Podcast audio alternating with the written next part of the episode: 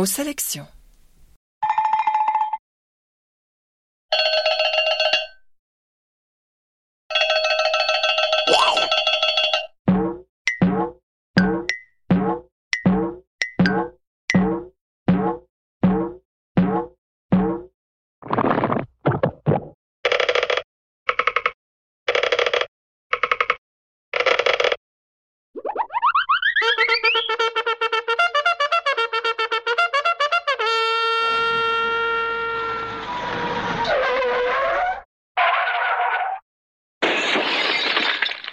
Eh bien, rebonjour euh, en ces mois de juin qui devient presque juillet. Et il y a du soleil, euh, même s'il y a de la pluie, quand même quelques inondations, mais les beaux temps revient et aussi euh, l'envie d'extérieur, de se rencontrer, de, faire un peu la fête, en faisant toujours attention, bien entendu. Et pourquoi pas rire un peu avec après cette période un petit peu un petit peu sombre maussade qu'on a eu et c'est pourquoi euh, cette petite sélection euh, va être ce thème du mois va être consacré euh, au rire à l'humour sur euh, toutes ses formes et parce qu'évidemment, il y a des, plusieurs manières, plusieurs approches d'aborder ou de faire rire. Et surtout, et, il y a des choses qui nous font rire et d'autres pas. Et chaque personne a sa sensibilité, son humour, elle est plus touchée par une manière ou une autre. Et, et de ces procédés qui peuvent être la parodie, les pastiches, les détournements, parfois des, des, des, aspects un peu plus farcesques, d'autres plus subtils, avec un petit point d'ironie, les, les, plus, plus potage, plus bon enfant, d'autres parfois un petit peu plus plus méchant, plus incisive, et parfois c'est un humour plutôt simple, des situations, et d'autres c'est très érudit, très très sophistiqué. Et donc on va on va parcourir un, neuf titres, hein, neuf titres. Et on a on a des centaines de livres qui qui peuvent être considérés comme des livres eh, d'humour, ou, ou, en tout cas où l'humour est très présent. Mais nous on va se concentrer sur neuf titres pour donner un peu un panorama des différentes manières d'aborder ce qui nous fait rire. On va commencer par un grand, par un grand, euh, personnellement, euh, je l'adore, cet auteur, qui avait d'un côté un grand sens de l'humour, du ridicule, mais aussi une vision tragique de la vie, parfois. Il, il s'est suicidé à un moment donné, euh, parce qu'on voulait le déloger de, l'endroit où il vivait à New York, sur une petite île. Néanmoins, euh, Will Cuppy, euh, qui est son nom, a écrit quelques livres qui sont vraiment des, des pépites, de l'humour savant. Ces livres en particulier, et il va, il va prendre l'histoire, il va prendre l'histoire et, et, la retourner sur toutes les coutures pour trouver les fissures, ce qui fait rire, ce qui est bizarre, ce qui est absurde, l'histoire et les historiens, parce qu'il se moque. En tout cas, il nous fait il nous fait voir l'absurde, les, cet, aspect des, c'est, qui, qui, glisse parfois, qui nous fait voir un petit peu les dessus des, des, des choses et des cartes, aussi bien des, des, de l'histoire, des personnages historiques, que des historiens qui s'en sont occupés et qui parfois avec un certain sens du, du ou plutôt manque de sens du ridicule. Alors le livre qui s'appelle Grandeur et décadence d'un peu tout le monde va nous parler des, des, pharaons égyptiens, va nous parler aussi des, des empereurs aztèques et, et d'autres personnages historiques européens. Donc c'est euh, vraiment bon, passer à la moulinette. Alors Will Cuppy avait une particularité, un petit peu euh, parfois embêtante peut-être pour, euh, pour les, les, les, lecteurs qui les lisent, mais ça, ça a été euh, très bien géré, c'est qu'il utilise les notes de bas de page, hein, c'est ces cauchemars de, toute lectrice et lecteur, et il utilise les notes de bas de page pour, en fait, comme partie du texte. L'humour, il est aussi dans les notes parce que c'est, il s'amuse beaucoup avec ça en mettant ces, fausses éruditions ou cette vraie érudition mais détournée au service du rire et de l'humour. Donc c'est un livre délicieux qui s'appelle Grandeur et décadence d'un peu tout le monde, mais pas de nous bien entendu, avec les numéros 30 867. 1. Khéops ou Khufu. L'Égypte a été surnommée le présent du Nil. Une fois par an, le fleuve déborde et dépose une couche de limon fertilisant sur la terre desséchée. Puis il reflue dans son lit et bientôt tout le pays, à perte de vue, est couvert d'égyptologues. Depuis les temps les plus reculés, l'Égypte a été divisée en deux parties, la Haute-Égypte et la Basse-Égypte. La Basse-Égypte est le morceau qui est en haut de la carte, donc vous devez descendre au sud pour trouver la Haute-Égypte. Cela semble parfaitement raisonnable aux habitants parce que le Nil prend sa source au sud. Aussi, quand vous remontez le fleuve, naturellement, vous allez vers le sud et vous arrivez finalement en Haute-Égypte avec la Basse-Égypte au nord. Note L'ancien mot égyptien pour désigner le sud était en amont. Ce n'était pas le bon. Fin de la note.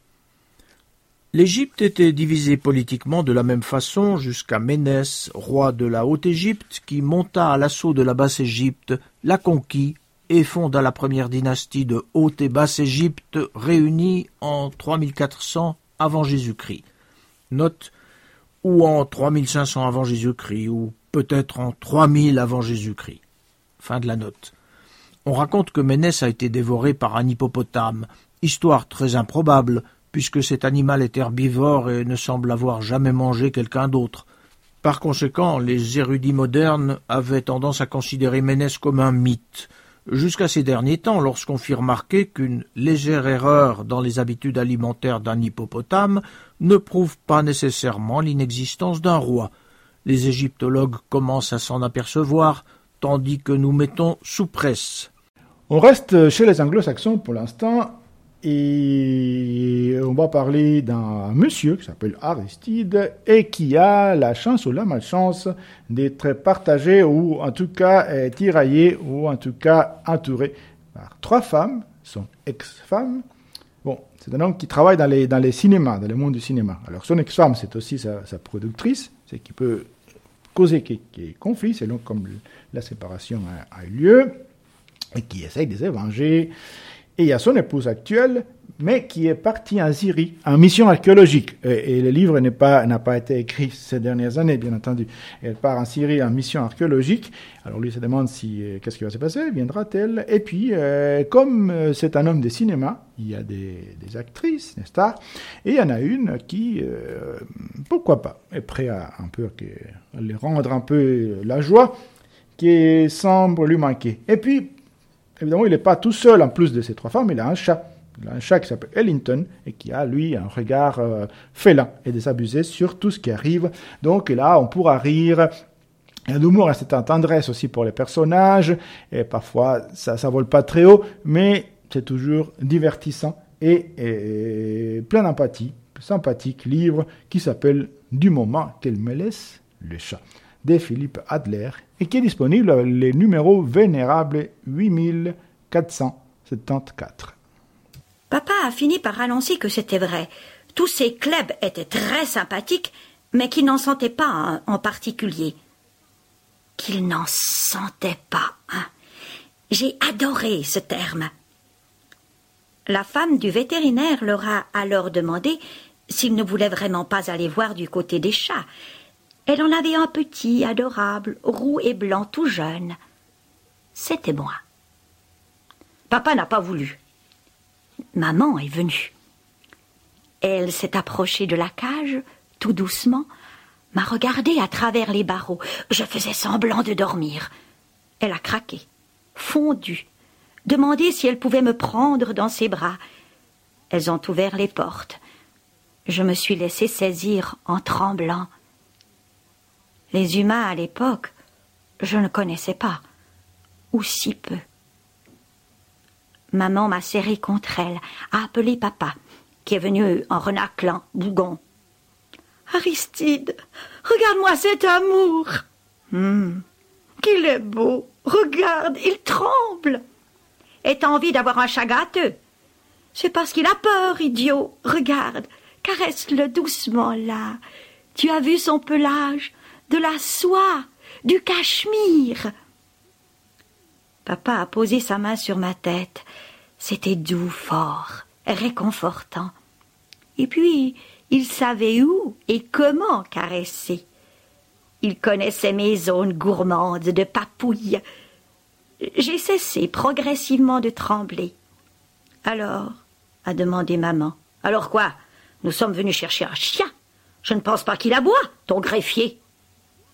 Ah, si j'avais su aboyer, je lui aurais dans la seconde offert le plus beau des concerts. Ouah ouah en sol majeur pour labrador et chien traîneau, tout en conservant, comme il se doit, une certaine réserve. Regarde son museau, Aristide, tout rose. Bibop l'avait marron. C'était mieux. Eh bien, si vous aimez la cuisine euh, africaine, peut-être que vous voulez savoir comment on peut cuisiner son mari à l'africaine. car c'est le titre de ces romans où il n'est pas du tout question de cannibalisme, bien entendu. C'est juste une manière de parler de l'importance que la cuisine a pour conquérir euh, les cœurs et l'estomac, bien entendu, de la personne aimée. Alors, c'est un livre de Calixte Beyala. Calixte Beyala qui raconte l'histoire d'une jeune femme qui, bien sûr, est africaine, mais qui est à Paris. Alors, elle a essayé de s'assimiler, mais dans la, manière la plus radicale, si j'ose dire, pas radicalisée, mais radicale du, terme, pour être assimilée à une blanche. C'est compliqué.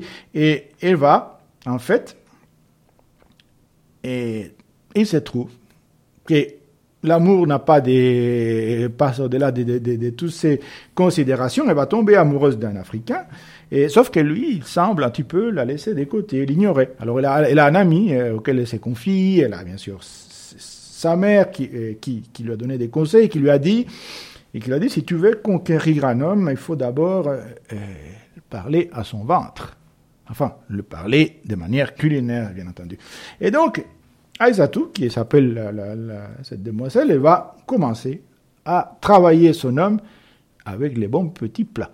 Et donc là, il y a un humour euh, très très convivial, très sympathique, très agréable et très savoureux parce qu'en plus, il est question des recettes des cuisines dont le livre est, riche. Donc à la fin de chaque chapitre, il y a une petite recette, mais aussi ces rapports qui va s'établir entre Aïsatou et cet homme qu'elle va essayer de conquérir par le palais. Enfin, par les ventres, bien entendu, mais avant d'arriver au ventre, il faut que ça passe par les palais. Et donc, ces bonnes, ces bonnes recettes parfumées qu'il va faire sont parties du livre aussi, des très, très agréable à lire, plein de parfums et des goûts.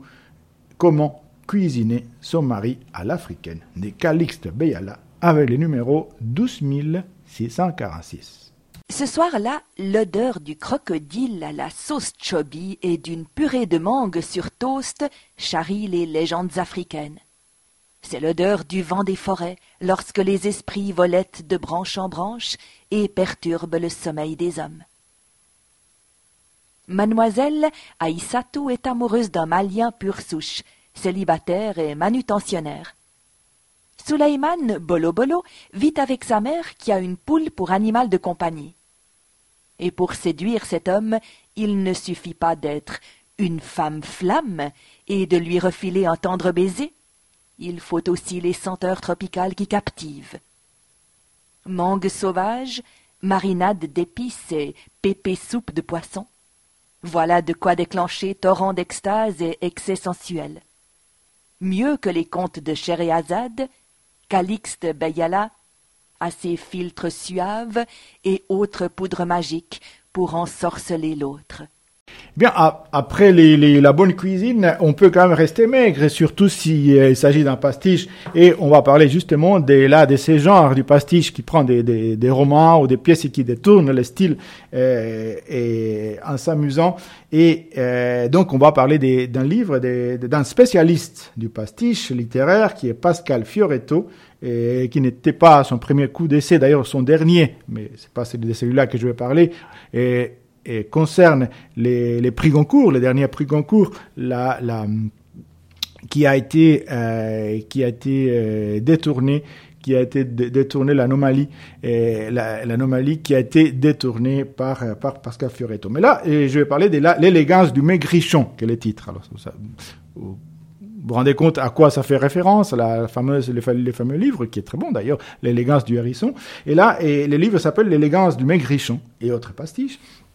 Et là, il se passe, bon, il y a un amour, il y a, un, meunier qui disparaît, et, et, il y a son fantôme qui est là, et puis il y a toujours une meute d'écrivains qui va là, et parce qu'ils vont s'inspirer pour trouver pour trouver, euh, pour, pour, écrire les, best-sellers. Alors il y a toujours, il, il titille toujours les, les, les, les écrivains des best-sellers. D'ailleurs, dans son dernier livre, justement l'anomalie, il y a euh, notre cher Joël Dicker qui, qui, prend pour son grade, mais là, en l'occurrence, c'était pas encore le cas, et, et donc c'est très drôle, c'est plein de rires et des, des, des, folies comme ça, et puis des clins d'œil à la littérature et aux, euh, aux auteurs. Euh, faux. Donc, l'élégance du maigrichon de Pascal Fioretto avec le numéro 17643. Chapitre 3 Zig Larsen Milliardium, tome 4 Les femmes qui n'aimaient pas les hommes qui n'avaient pas d'allumettes. Roman traduit du suédois par speedtraduc.fr. Michael Bulkschitt arriva à 11h43 devant l'agence de la caisse d'épargne de Courtenac. Il appuya discrètement sur le bouton REC du mini-magnétophone Samsung ZM 3400 qu'il dissimulait dans sa poche. La microcassette DNK de 120 minutes se mit aussitôt à tourner à 23 tours minutes. Il avait calculé que cette vitesse d'enregistrement lui offrait une autonomie de 60 minutes par face. Depuis l'affaire de l'OPA du crédit municipal d'Orges-Mestré sur la Banque of Northbourne, grâce à laquelle il avait fait tomber le gouvernement de Thorbjorn Faldin, Michael savait que rien ne vaut un bon enregistrement pirate pour confondre un banquier. Il avait aussi appris que la plupart des financiers étaient des pervers corrompus, qui n'hésiteraient jamais à le poursuivre en justice pour diffamation s'il les traitait de vicieux pourris dans les colonnes de milliardium. À cause de ces salauds, le magazine croulait sous les poursuites et les condamnations. Erika Lewis, sa patronne et sa maîtresse à l'occasion, lui avaient demandé d'étayer désormais chacune de ces accusations. Bon, les rires peut être aussi un peu compliqué. L'humour, en tout cas, on peut rire un coin. Il, y a, il peut y avoir une certaine euh, euh, acidité, amertume dans les rires, et une profondeur, mais qui n'empêche pas des, des, des, des, rires, bien entendu, de observer le monde avec une certaine distance.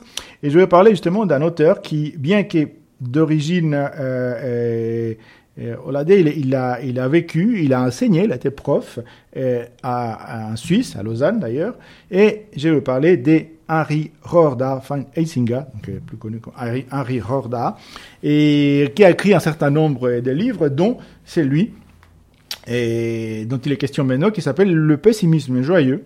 Et là, on va trouver 404, 404 pépites d'humour et d'humeur.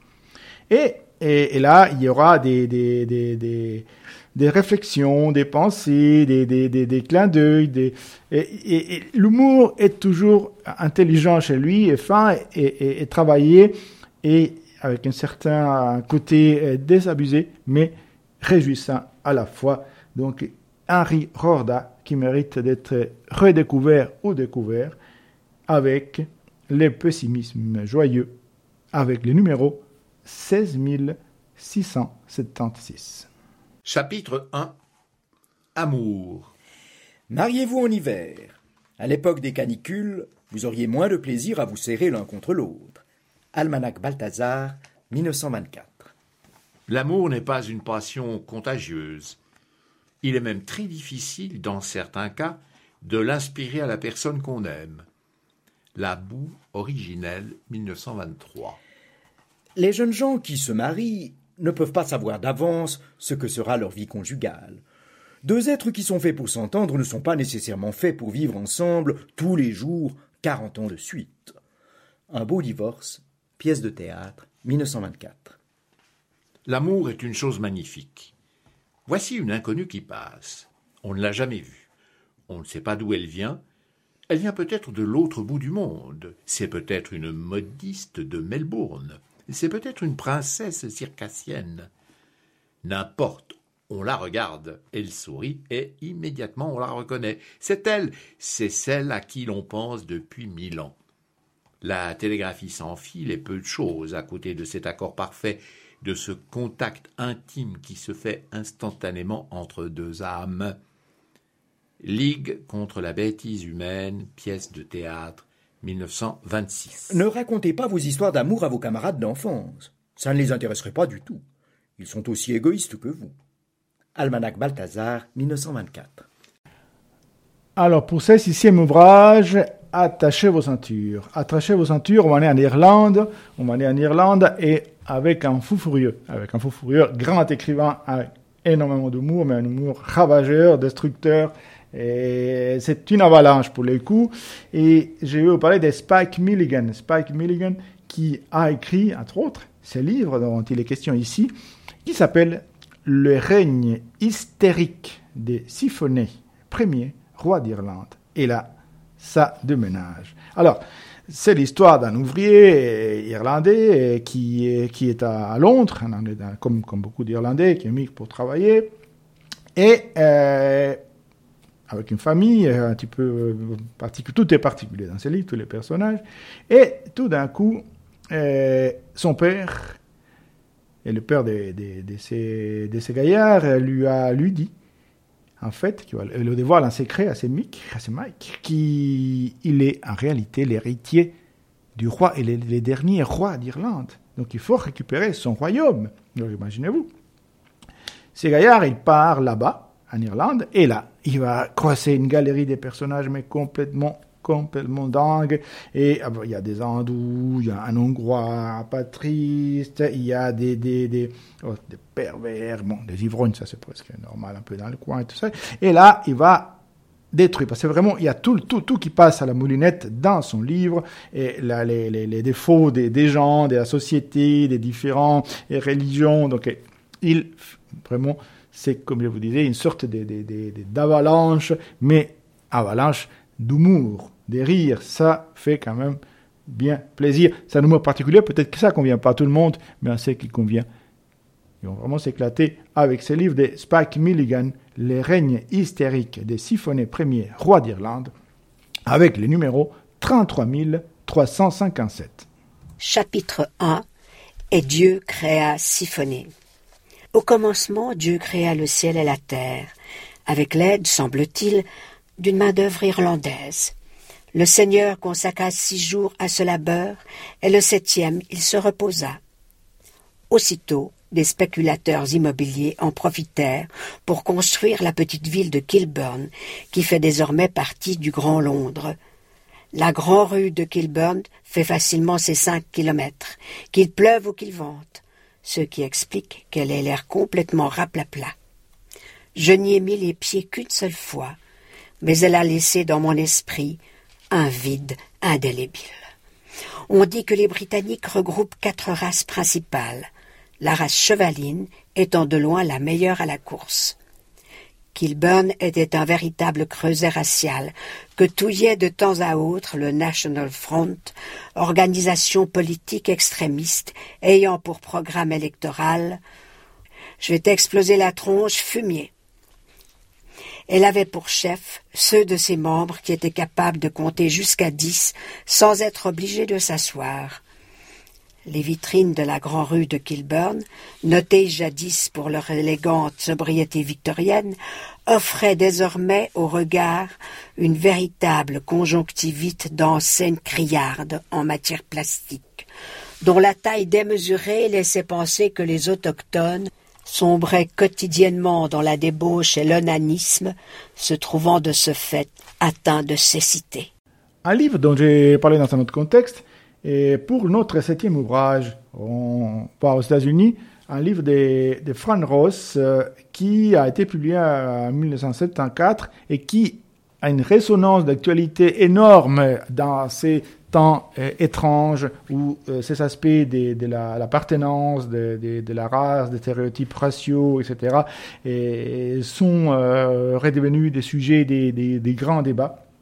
Et sauf que là, et ces livres, justement, renversent un peu et, fait une satire intelligente, fine, féroce et extrêmement drôle des stéréotypes et des préjugés raciaux, raciaux pardon, mais des deux côtés, hein, de, tous les côtés, pas d'un seul côté. Et c'est là son mérite, sa force, avec beaucoup d'intelligence et de richesse. Le livre qui s'appelle Oreo. Pourquoi? Parce que les personnages, la, la, fille, la protagoniste du livre, c'est une fille dont les parents, et donc c'est un produit d'un comme, comme on appelle ça, un mariage interculturel, interracial, ou ce qu'on veut. Bref, sa mère, c'est une, c'est une afro-américaine, son père est juif, bon, blanc, selon les critères américains, et elle est métisse, et donc c'est pour ça qu'on l'appelle Oreo, parce qu'elle a la peau, euh, comme les, les fameux biscuits Oreo, pour, ceux qui, connaissent et qui aiment, qui, sont au chocolat, mais que l'intérieur est blanc, etc.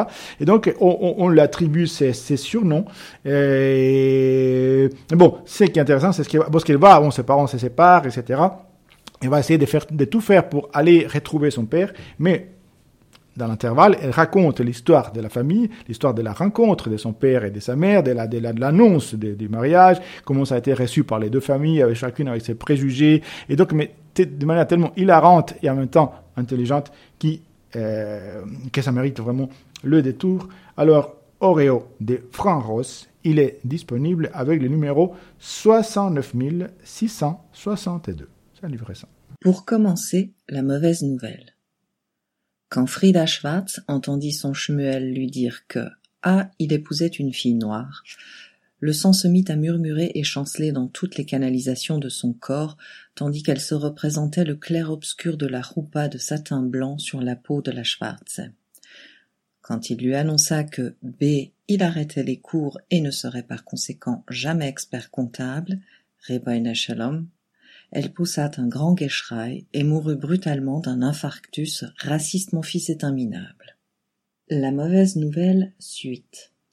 Quand James Clark entendit Helen Clark, son bébé en sucre, lui dire de ses lèvres rose bonbon qu'elle allait épouser un garçon juif et serait bientôt Helen bébé en sucre Schwartz, il parvint à coasser un Goldberg antisémite avant, pour ainsi dire, de se changer en pierre dans son fauteuil au dossier droit, le corps muet en une rigide demi-croix gammée, sans compter bien sûr la tête, les bras et les pieds. Issue d'une famille mi-juive, mi-noire et divorcée, Christine est comme les biscuits Oreo, noir dehors, blanc dedans. Et ça n'a rien d'ordinaire. Héroïne précoce, elle a la phobie des stéréotypes et le verbe flamboyant. Et quand à dix-sept ans elle part arpenter New York à la recherche de son père, élucider le secret de sa naissance vire forcément à la quête picaresque. Métissé, hilarant et irrévérencieux, ce roman culte de la littérature afro-américaine entre James Joyce et Mel Brooks déjoue toutes les idéologies. Un ovni, une pépite. Que vous soyez, questionnaire à choix multiples. Noir, juif, féministe, latiniste, point de suspension, rien de tout cela. Oreo est fait pour vous.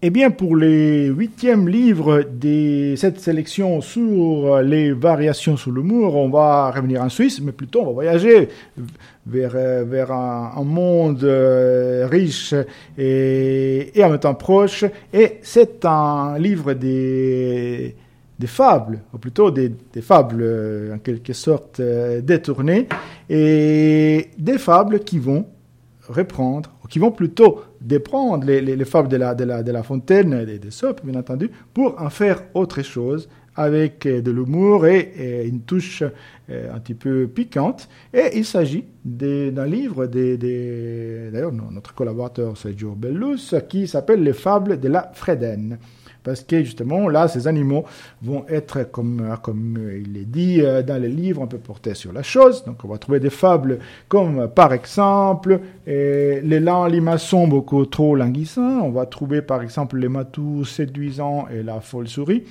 Et la requine victime est peut-être complice intéressant, ça peut parler dans ce qui est le contexte actuel. Et puis, hein, bon, les taureaux bien montés, la ville lézard, etc.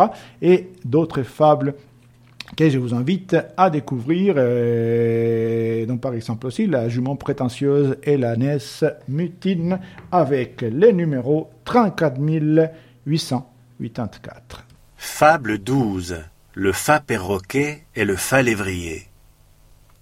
Un ara arrogant, aux couleurs chatoyantes, serinait sans arrêt à qui voulait l'entendre. Je suis le plus beau, le plus beau de la terre. Passe alors, élancé, dédaigneux et racé, un lévrier afghan qui lui aboie fort méchamment. Écoutez-vous, regardez-vous, votre voix est criarde, et vos plumes sont sales, du monde entier, de l'univers. Il est très clair que c'est bien moi qui suis le plus beau mâle. Sur quoi, élégamment, il trébucha sur ses longs poils. C'est malheureux à dire, la beauté est donnée à tort et à travers et sans aucun critère. Certains crétins sublimes, afghans ou perroquets, auraient fort mérité d'être nés plutôt laids. Le monde est bien mal fait. Eh bien, puisqu'on parle des fables et des animaux, on va finir avec un animal, un sacré animal, un ours. Alors, c'est un ours très particulier parce que c'est un ours qui euh, voulait et qui a réussi à devenir écrivain. Mais bon, il n'a pas écrit une seule ligne, bien entendu.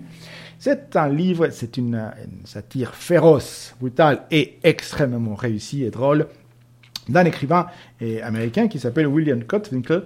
Et le livre s'appelle L'ours est un écrivain comme les autres. Alors, il y a un ours qui. Alors, qu'est-ce qui aime les ours En tout cas, dans, les clichés, dans la mythologie, le miel, euh, les bonbons, les biscuits, euh, la bière, bon, les matchs de foot. Bref, en l'occurrence, euh, c'est un ours qui voulait devenir un homme. Il ne voulait pas forcément devenir un écrivain. Il voulait devenir un homme parce que c'est facile pour un homme, en général, pour une femme aussi, bien sûr, d'aller au supermarché, s'acheter du miel, des, des bonbons, etc. C'est ce qu'il voulait, lui.